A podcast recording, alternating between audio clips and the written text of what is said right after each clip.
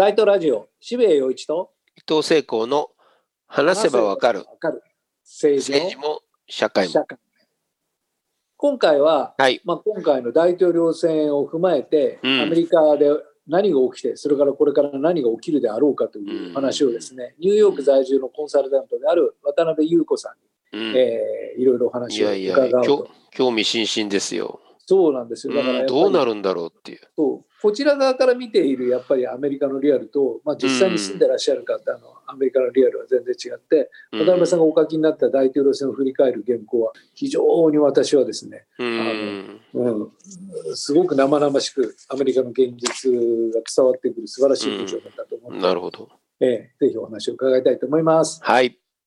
じゃあ今日は渡辺さんあの今回、まあ、全世界的な話題になりました大統領選、これをリアルなニューヨークのその現場がどうご覧になりどう分析しているのかっていう話を伺いたいんですけれどもあのお読みになあ読ませていただいた原稿だと本当にバイデンが当選した時にまるで戦争が終わったようなニューヨーク歓声に包まれたという表現があってああニューヨークはそんな感じだったんだなと思ったんですけどそうですね。はい。えーどんな感じだったんですか？いや、本当に、あの、私のあの原稿を読んでいただいたんであれば、あの通りなんですけども、その、朝ですね、ずっとテレビをもう見見続けて3日ぐらい寝ないで、あの、釘付けになってた 我々がこう、いつ、もうそろそろ出るのかな、当確と思いながら、結構集中力を失いつつあった頃にですね、その画面が選挙速報になって、うんえーペンシルバニアがバイデンになりましたというのが11時25分だったんですけど、土曜日の。その瞬間に私は CNN にチャンネルを変えて、うんもっと詳しく見ようと思って、そしたら、あの窓の外からもう、うおーってなったんですよ。で、あの、コロナの間に、その3月から6月の間にニューヨークで、その7時の感謝の歓声とか感謝の拍手っていうのがありまして、まあ夜7時になると、ね。みんな、あの、窓のとこに行って、鍋叩いたり、あの、笛吹いたり、私も笛出してきて吹いたりとかしたんですけど、タンバリン持ってる人もいれば、みんなこう窓のとこで、わーってややって2分間、3分間やるっていうのが、まあ、毎日の儀式だったんですね。うん。でそれと同じような感じの、こう、歓声が一気にわーってこう、こうと、とどろきのように起きまして、で、あと車がみんなもうクラクションをブーってもうなし、なしっぱなし。で、もう、それが一日中結局続きましたね、その日はう。んまあ、それだけニューヨークの住民にとってはそのバイデンの当選という事実は、まあ、まさに歴史が変わったそれこそ極端なこと言うと戦争が終わったぐらいのそれぐらいのインパクトがあったってことなんですね。そうですね。まあ、それに似たようなことっていうのを思い出すとすれば、まあ、比較するとすれば、2008年のオバマ大統領が選挙で勝った時ですねはい、当選した時に私、解放の時にタイムズスクエアで大きな画面で見てたんですよ。うん友達とかとみんなで。で、その当確出た瞬間の、まあ、この、ちょこの、やっぱり歴史的瞬間を経験してるっていう高揚感みたいなのは、やっぱりすごく独特なものがあって、他の選挙では感じたことがないような、ハイな、こう、祝賀モードっていうのがあったんですけど、今回の場合は、その、嬉しいっていうのもそあ、もちろんありますけども、それよりも、こう、ほっとしたなんかトランプがいなくなるっていうのがほっとするっていう、そっちですね。うんなるほどね。バイデンが勝ったことよりも、トランプがいなくなることの、ほっとした感じっていうのが大きかったと思いますね。なるほどね。ただ、あのーまあ、選挙結果を見るときっと全米がそういうことになるんじゃないか。それこそ青い波が押し寄せてうん民主党が大統領も取るし、えー上院も下院も取るしっていうで大統領選においてはバイデンが圧勝するというそういうような予想もあったし我々もそう思ってたんですけども決してそんなことはなくて、えーと民主党は議席を減らし、えー大統領選においては本当に拮抗する、えー結構な、まあ、トランプが7000万票以上を取ったという結果が生まれてあこれは全米の空気感じゃないんだなという。ニューヨークはなんかすごく特別なあるいは我々がよく知ってるロサンゼルスっていうのは特別なところで全米はそんなことはないんだなというのも改めて思ったんですけどその辺はどうでしょうか？そう思いますね。それは、まあ、前回も身に染めてよくわかってることなんですけど、ニューヨークとかカリフォルニアとかワシントン、ボストンとかですね、そういうリベラルなインテリが多い街っていうのは、やっぱりアメリカの平均値ではないので、私たちは一種のバブルの中にいるんだっていう自覚は今回はすごくあったわけですよね、私たちも。なので、前回ほどには世論調査の結果を丸飲みしなかったですし、世論調査では、その、事前の今おっしゃったようにブルーウェーブの可能性っていうのが結構語られてましたけど、本当にそうなのかなっていうのは、やっぱり前回トラウマがあるんで、今回はすごく慎重に我々も考えてたところはありますけど、でも今回の選挙結果見てて面白いと私が個人的に思ったのは、州、州ごとの赤い州、青い州ってのももちろんありますけども、今回郵送票と時間差で、あの、当日票が出たじゃないですか。当日票が先に出て、その後郵送票が。で、郵送票は圧倒的に民主党が多かったので、それがどんどんリバースされていったわけですけど、最初の結果が覆されていったわけですけど、その過程を見てると、はっきりわかるのは、その一個の州の中にも、すべての州でほとんど都市部とそれ以外の部分で赤と青に分かれてたんですよね。その、例えばウィスコンシンとかも、その、あミルウォーキーとかね、その大きな都市以外はほとんど赤で、でもミルウォーキーの票が後から入ってきて、それが膨大な量の青い票が入ってきたもんだから、最最終的にはウィスコンシン青になりましたけども、それと同じことがアリゾナでも起きたし、ジョージアでも起きたし、ミシガンでも起きたし、多分ニューヨークだってニューヨークシティ以外は赤いとこいっぱいあるんですよ。うん、そうでしょうね。そういうふうに考えると、その一つの州っていう単位ではもうダメで、州の中の都市部か、そうじゃないところか、都市部とその近郊の人たちは青だけど、それ以外が赤っていうのが、ほとんどの州にそれが当てはまるなっていうのが面白いなと思いました。うんあの渡辺さんがお書きになった原稿で僕が一番その印象に残ったのはトランプは症状であり原因ではないっていう言葉があってもうこれが全てだっていう気が僕はあの気がしたんですよね。だから主にその第一印象だともうトランプがしょうがないと。トランプはこんなしょうがないやつだからこういうことが起きていて。なんでみんなトランプのどうしようもないところに気がつかないんだっていう理由になりがちなんですけど。トランプって違うんですよね。症状なんですよね。問題は原因なんです。つまり風邪の症状なんですよ。だから熱が出てるみたいなものなんですよ。いや今日は熱が39度も出てるで大変だ大変だって。じゃあ解熱剤飲むそうだよ。熱出てるから体調悪いわけでさ。解熱剤飲もう解熱あだんだんだんだん下がった。よかったっていう状況だと思うでも君風邪治ってないから。あそういや鼻水も出る。あ咳も出るみたいな。頭も痛いみたいな。そういう症状がいっぱいあって。それはじゃあ頭痛薬を飲めば解熱剤を飲めば鼻水を止める薬を飲めばうがい薬を飲めば治るのかって。それ風邪治さない限り絶対治んないからっていう。あこういうことはオバマはやっぱすげえなという。だからトランプはそうですね。風邪ではなくて熱なんですよね。だからそうですね。だからアメリカが風邪をひいてる限り熱は出るしくしゃみは出るしっていうことだと思うんですよね。じゃあバイデンがその風邪を治せるかっていうとうん。どうもこのアメリカの風邪ってすっげえひどい重症の風邪。でそんな例えばパリ協定に加入しましたってそれなんだろう薄い漢方薬でそれで風邪治るとは思えねえな。やっぱり熱出るぜ咳出るぜっていう感じがすごいするんですよね。だから、えまあ風邪ひいてるから要するに他の症状で結局病気なんだから7,000万人は病気だっていうわけですよね。だから結局票がいってしまうっていう。だから結局トランプが辞めたところでオバマが言うようにトランプは症状なんだから原因が治ったわけじゃないんだからまた別の症状が出るよっていうああなるほどな暗い話だっていう感じがするんですけど。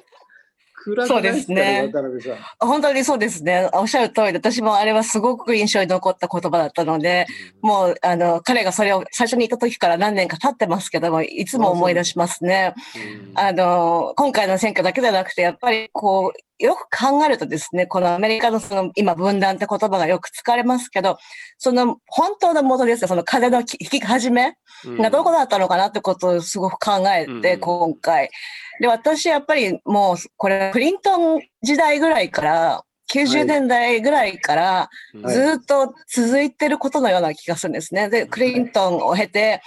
えブッシュの息子が、の時代があって、その後に、まあ、ブッシュの息子がいたからこそ、オバマみたいな大統領が生まれたんだと思いますし、その振り子の振り、振り戻しというかね。うん。で、オバマがいたからトランプが出てきたわけで、その過去の2、2 30年の間にだんだんその溝がよ見えるようになってきた、その症状が分かりやすくなってきただけで、その風邪をひいてたのはもう90年代から始まってて、やっと最近それに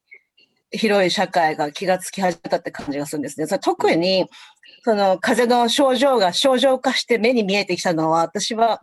2008年のオバマ当選もそうですし、その時にサラ・ペーリンがマケインのランニングメイトに選ばれたっていうこと自体が、うん。もうトランプ的なものを生み出す土壌として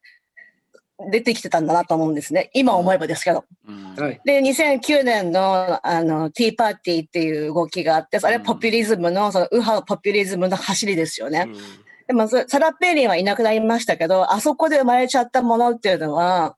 まだ今にも続いてて、あれがあったからトランプみたいな人が、スーッとそこに入ってきたというか、まあうん彼のためのスペースがもう用意されてて、そこに彼がうまくはまったっていう感じがしますね。うん本当そういうことだと思うんですよね。だから僕なんか見ていると、じゃあそのアメリカの風って何だっていうと、それは分断と格差だと思うんですけれども、この分断と格差が生まれたことによって、結局今の状況が生まれていると。例えば、我々みたいな人間は、その要するに女性の中絶の権利っていうのは絶対守られるべきだ。それは誰もが思うだろうって、やっぱ思っちゃうんですよね。ところが、いやいやいや、生まれてる子供のその命って大切じゃないですか。みんながやっぱりその妊娠して以上、ちゃんと子供を産むっていうその責任を果たすべきなんじゃないかっていう、そういう考えもものすごく大きくあるわけですよね。で、やっぱりその逆のネガティブなそういうあれで言うんだったら、やっぱオバマが大統領になった。我々白人ってこれからマイノリティ、ひょっとするとアメリカにおける主流派じゃなくなっちゃうの？これ怖い。やっぱり白人は白人でちゃんと自分たちの権利を主張していかないとまずいんじゃないかっていうそういう思いっていうのはやっぱりすごく強くてでそういうアメリカにおける例えばその人種の多様性を許容していくっていう動きとやっぱり自分たちがマイノリティになってしまうんだっていう恐怖とそれはやっぱり拮抗しているんだと思うんですよね。でそれだからこそやっぱりその大きい声では言わないけれどもやっぱりトランプが主張するようなことに対してやっぱり共感してしまうっていうか共感せざるを得ない人っていうのがすごくいてそれはものすごく数が多いっていうでそのまあ亀裂というのが決定的ででこの風邪が治らない限りやっぱりそういう価値観が全く二分されているっていう状況がある限りそれはいつも熱は出るし咳は出るし鼻水は出るっていう状況が続くんじゃないかってそれに対してバイデンは何がしかの処方箋を組めるんだろうかっていうとどうなんですかね？うん、今おっしゃったあのポイントの中ですごく重要だと思うのは、その人口の動態ですね。アメリカのその移民のうん増加と、その白人がマイノリティ化していくってことに対しての恐怖感。その恐怖感を煽る政治家たちっていうのが、まあ、それを煽れば票になるってことを気がついてしまったうん政治家たちがいるので、それはやっぱ今後も多分続くと思うんですね。その恐怖感を煽る手段、手段、あの、それを手段として、こう、選挙に持ち込むっていうやり方は多分これからも続くと思うし、もっと移民が増えますし、あと、その、今の若いアメリカ人ですね。アメリカで生まれたけども、移民の子供であるとか、根血でバイレーシャル、あの、英語では言いますけども、親の人種が違ううん人種の間に生まれた子供っていうのは、すごく今の G 世代とかミレニアルっていうのは多いわけですよね。うんそうすると、やっぱり彼らの価値観っていうのは親の世代と違ってるわけなので、うんその、それによってどんどん社会が先鋭化するんじゃないかっていう恐怖感は、親の世代は持ってると思うんです。今の60歳以上の人たちとかは、まあトランプ支持する人たちもそこに多いっていうのはそこにあると思うんですね。うん自分たちの思ってたアメリカじゃないアメリカになってしまう。自分たちの持ってる価値観が踏みにじられていく。中絶の問題の方ですけど、まあ、中絶の問題って言うと、やっぱりそれ宗教の問題に関わるわけですけど、まあ、彼らにとって、それはすごくコアな自分のアイデンティティだったりするので、そこでこう、違うものにアメリカが乗っ取られるみたいな、その、なんか人口面の乗っ取られるっていうのと、あとその価値観の面の面での乗っ取られるっていう両方が恐怖感としてあると思いますね。だそれは多分、もっとあの、さっき90年代って言いましたけど、多分60年代ぐらいからもう本当は始まってて、公民権運動とか、あとその70年代にその中絶があの最高裁合憲化された1973年の判決ですけども、その中絶が OK になったり、同性愛が増えたり、それがこう表だ表だっていいことだっていうふうに言われるようになっていくという、そういう社会のリベラル化が激しく進んだのが70年代以降ですから、その辺からあの、それに対して抵抗を持った人たちっていうのは多分、もうずっといて、それが、まあ最近になってもっともっと激しくなってきてるっていうことだと思いますね。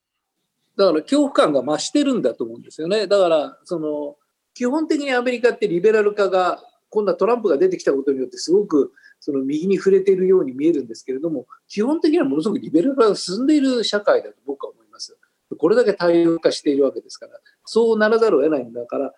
だからそこを敏感に感じ取っているのがこの反発としてものすごく強く出てきて、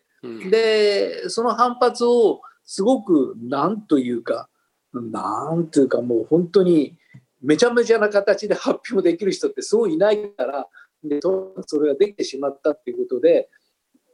まあ、すごく共和党も引きずられちゃったんですよね。そうですね。共和党はやっぱり引きずられちゃいましたね。もうハイジャックされちゃったっていうか、まあ、彼が一番共和党の中で票が取れる人だってことに気がついちゃったんでもうその、それの言うがままになってしまったっていうのが過去の4年間だと思いますけど、だから今後共和党どうするのかなっていうのは私はすごく、なるほど。トランプなき後も共和党はもちろん続くわけなので、それがどういうふうに軸を取り戻していこうと思ってるのかっていうのが、まあ、あの、今、いくつかのメディアでそういう、こう、論説というか、その論考といいますか、その、共和党がこれからどうなっていくだろうっていうのは出てきてるんですけど、やっぱり、すごく、こう、この4年間で軸がずれちゃったんで、それをどうしたらいいか、その人口動態を考えても、彼ら、今、老人に支持される党になっちゃったんで、若い人たちをもう一回引きつけたいのであれば、どっかで軸足をこうもう一回沖縄花と、今のままでは民主党に若い人みんな持ってかれちゃうので、あとまあ移民とかの票がね、流れちゃうっていうのは、やっぱりどうにかしないといけないですね。だから、あのー、思ったんですけれども、えーと、こういうことがあってトランプが7000万票を取ったっていうすごく厳しい現実は現実としてあるんですけれども僕なんか遠く離れてるからすごく客観的に考えちゃうんですけどもでもこれどう考えたってアメリカって民主党になるに決まってんじゃん。これから共和党なんて落ち目になるに決まってるじゃん。そんなの数学で、数学というか算数でわかるじゃん。まず、まあおっしゃったように、そのね、人種が多様化していくわけで、そして都市部が民主党の地盤なわけで、となると、その産業構造的に都市化が進むに決まってるわけで、これからアメリカ全体の中で田舎が広がっていくっていうんであるならば、それはその民主党はやばいですけれども都市化が進んでいくんだからそれはそのその民主党の基盤となるそういう価値観を持った人たちが増えていくのに決まっているだろう。そして何よりも今回僕はすごく、えー、印象的だったのはこのミレニアル世代と Z 世代っていうんですか？でこういう人たちが圧倒的にそのいわゆるバイデンを支持っていうかバイデンっていうかもうオバマじゃダメオバマじゃないやトランプじゃダメだよっていうそういう動きになった。で我々業界で言うと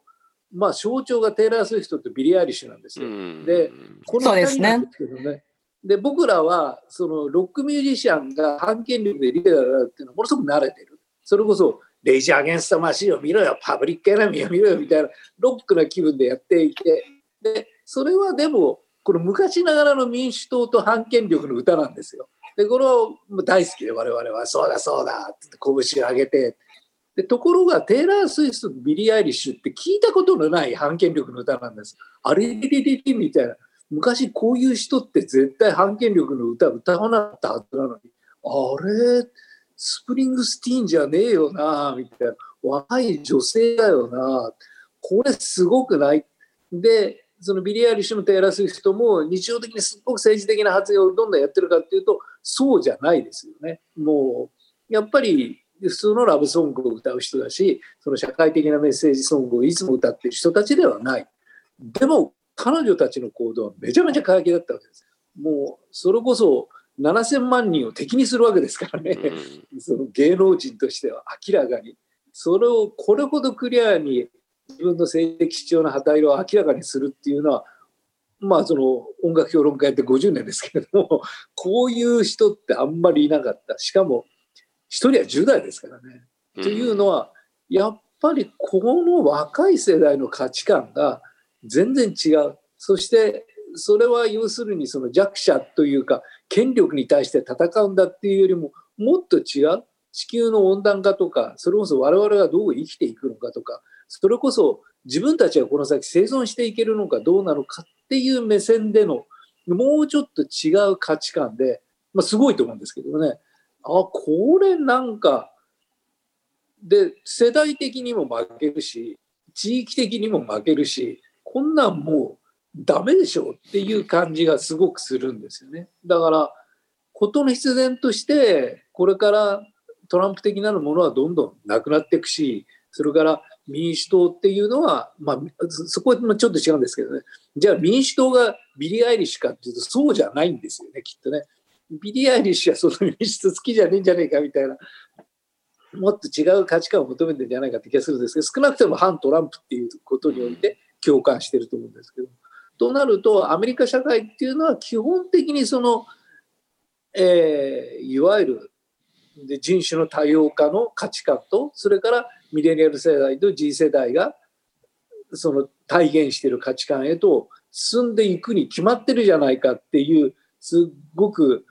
当事者じゃない距離感のある人間のいいから加減な感想があるんですけどどうですかね？なわけないじゃないかいや、あの、私もそう、全体的にはそういう流れでいくんじゃないかと思うんですけども、でもその、そこに行くまでにすごく抵抗があるだろうなっていうのもわかるんですね。多分、その、その忘れられた人々とかの取り残された人々っていう言い方がありますけど、うん、その前回の2016年の選挙の時にラストベルトでトランプに入れたような人たちですね。うん、グローバリゼーションは自分たちにとって良くないっていうふうに思ってる人たちがいなくなるわけじゃないので、その人たちの抵抗がどういう形で出てくるかっていうのはすごく、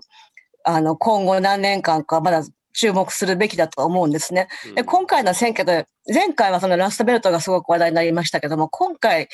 その前回のラストベルトに匹敵するような注目を集めたのが南部だったんですよね。はい。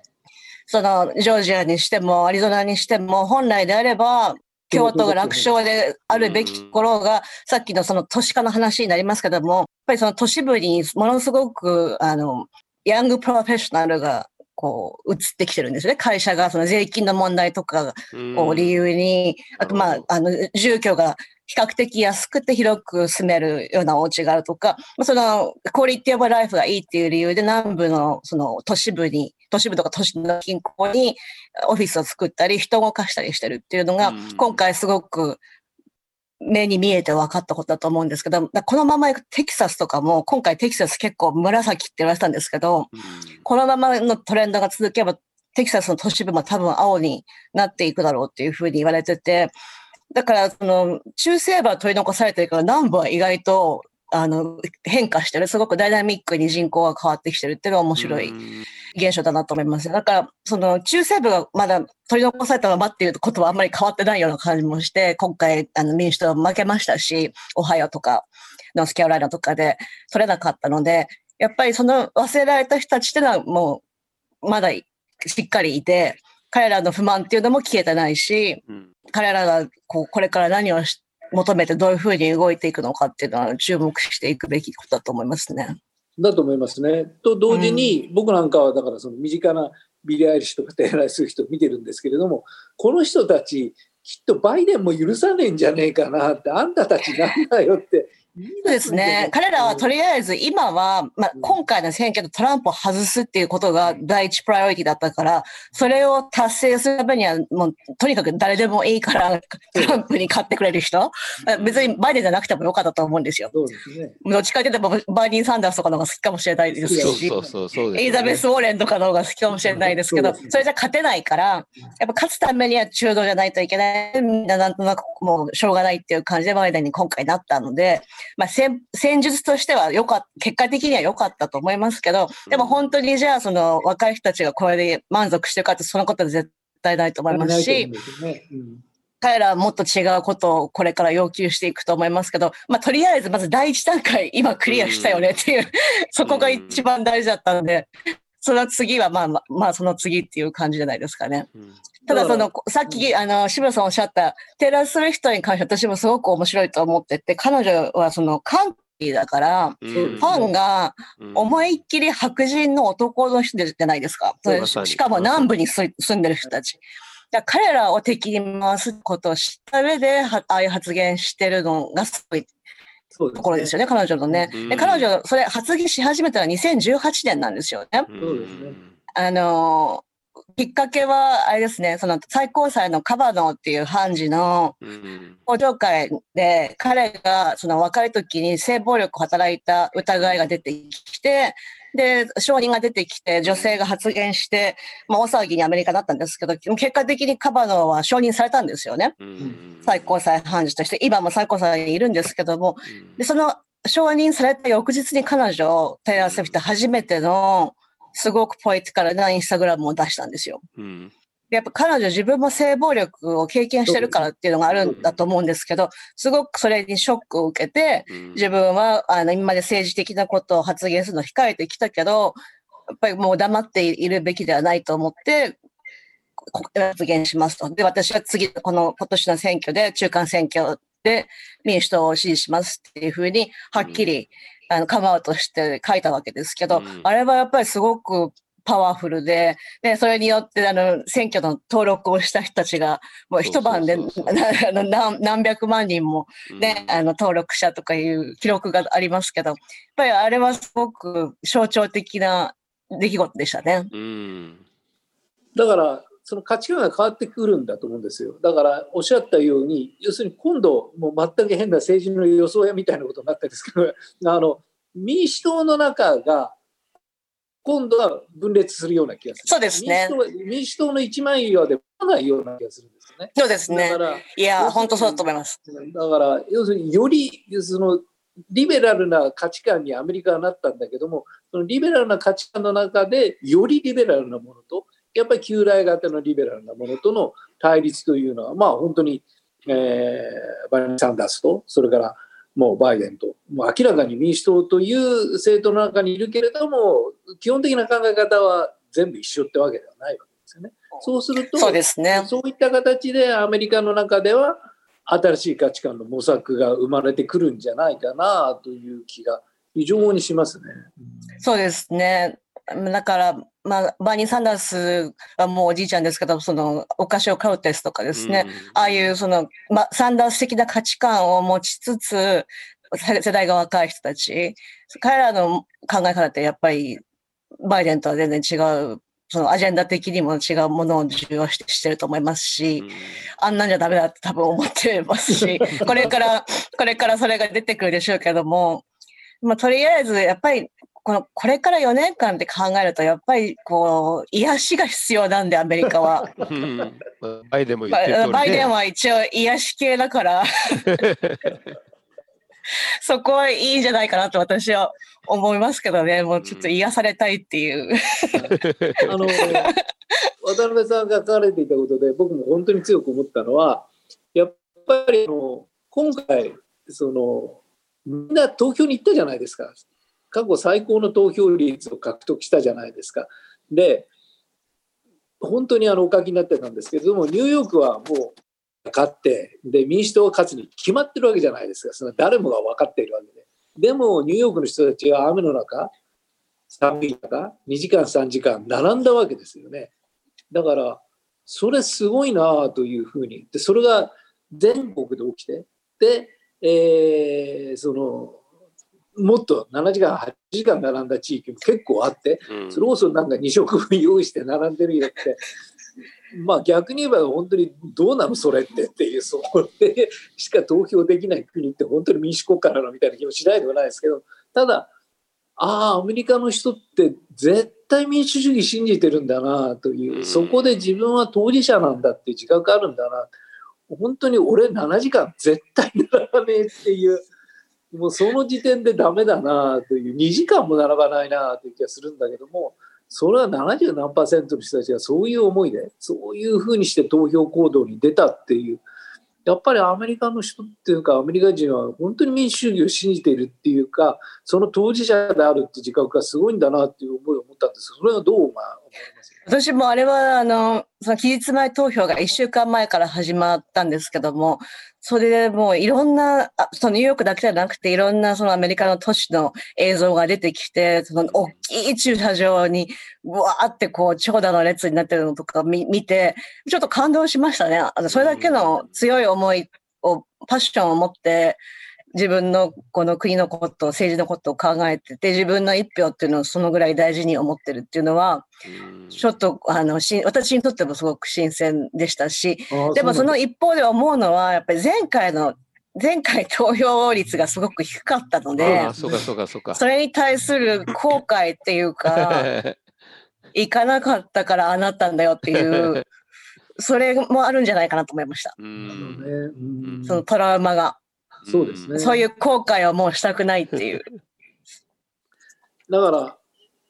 変な話、やっぱり民主主義って危機が訪れると、より一層やっぱり機能を始めるっていう、あこれってすごいなというのを、まあ、また感じましたけどね。うんそうですね。一回痛い目に遭うと 残りるんでがん、それがエネルギーになるんですよね。まあ、アメリカ特にその、なんかこう、振り子の触れ方が激しい国だと思いますけどね。ねうん。今回に限らず、今までにもそういうこといっぱいあったわけだし、その、ブッシュからオバマになった時とかもそういう意味では激しく触れた時でしたし、トランプも逆の意味でそうでしたし。そうですね。うん。だから、あの、変な話、トランプが今、暴れてるじゃないですか。でその暴れ方も 結局要するに民主主義が機能していないっていう暴れ方なんですよね。だから要するにあれは投票はちゃんと民主主義的に行われていなかった。だから俺は民主主義的に裁判で訴えるんだっていうまあなんかやってることはめちゃくちゃなんだけれども基本的にそのルールに基づいて暴れるっていうあなるほどなって一応その場外乱闘じゃなくて一応リングの上で戦うんだっていうまあその辺が面白いなという感じがしますよね。だからまあさすがにアメリカではないですけれどももうめちゃくちゃな話だってそのクーデターだって内戦だって起きる国はいっぱいあるわけですよね。だからあるいはもうデモに出ようとかあるいはもうなんかもうなんか職を放棄しようとかそういうんじゃなくていやいやあれはおかしいと。不正が行われてたんだから明らかにしようと。それを抗議するには裁判をしましょう。まあなんか、一応リング上で戦うっていう、まあその最低のマナーはあるっていうか、それやんない限り共感は得られねえんだろうなというのもちょっと思いましたけどね。あ今日でもあのあの今回でも私はあのデモが起きるかなと思ったんですよね。あのニューヨークもワシントンも結構その可能性を事前に考えてたので、あの、選挙の前には、もうお店は大体ベニヤ板で店、店頭がこう、貼られてましたし、ホテルなんかもそうでしたけど、もう暴動が起きても全然おかしくないっていう前提で動いてたので、何もなかった方が結構不思議な感じでしたね。そうですか、うん。緊張して、そのぐらい緊張感があったと思います。そんなの初めてですよ、そんな選挙は。うん。ベニヤ板が。だから逆にやっぱり有権者の人も民主主義を信じているのかなというギリギリのところでっていう気がちょっとしましたね。うん、だからこれは暴動は場外乱闘をやっても世界は変わらないというかやっぱり民主主義のルールに基づいて何かを変えなくちゃいけない。要するに彼らの言う不満は不正だと。だから不正っていうのは要するに自分たちが民主主義者であるっていうそのなんかアイデンティティは失わないわけですよね。その民主主義的に俺は抗議するっていう、あの、そうですね。ウィンドウを割るのはあおよそ民主主義的ではないけれども、うんそれが行われたっつってブーブー文句言うのは、それ非常に民主的なアーティチュードだっていう、結局そこにアメリカって収束していくんだなというのをすごく思いましたけどね。ああ、なるほど。もう今回、あの、中西部とかでトランプの支持者がその投票所にこうかうん駆け込んでいって、あの、カウントをやめろとか言い出したのがあったじゃないですか。あと、違う州ではカウントを続けろって言ってた人もいたし。なんかあの辺が、なんかその民主主義をその自分のいいように解釈してるような感じも 私はして、自分たちが勝ってる時は、なんかカウントをやめろって言うし 負けてる時はもっとちゃんと数えろとか言うし、そうトランプなんて非常にもう何回数え直させられさせたことか。でも数え直すたびになんかね、バイデンが勝っちゃう。ですよね。そうそうそう。あれ面白いですよね。だからやっぱりあれなんですよ。やっぱり数え直せっていうロジックなんですよ。やっぱり。そうですねあく。までも投票数は絶対なんですよね。そそこの勝ち負けルールはやっぱり守るんですよね。だからあーそうだなと思いましたけどね、逆に。まあでもその確かにさっきの話にあの投票所にみんながこう並ぶっていう話を日本の人にすると結構やっぱ驚かれますね。うんそうです。それは日本ではあんまりありありえないというか見たことのない光景なんで そこまでして投票したいのかっていう。うんいや、だからそこはすごいなと思いましたけれどもね。まあだからそれは負の意味でのトランプパワーですよね。そうですね。そうですうん、そうですね。うん。本当に。わかりました。あの、大変リアルで、そのなんか、うん。あの、当事者でなければわからないお話をたくさん聞けて いえいえ。非常に面白かったです。はい。まあ歴史的な選挙であったことは確かですね。うんまたいろいろなことが起きると思いますので、その時にもまたお話を伺えればと思います。ありがとうございま ありす。がとうございます。今日はどうもありがとうございました。ありがとうございましたはい、ありがとうございました。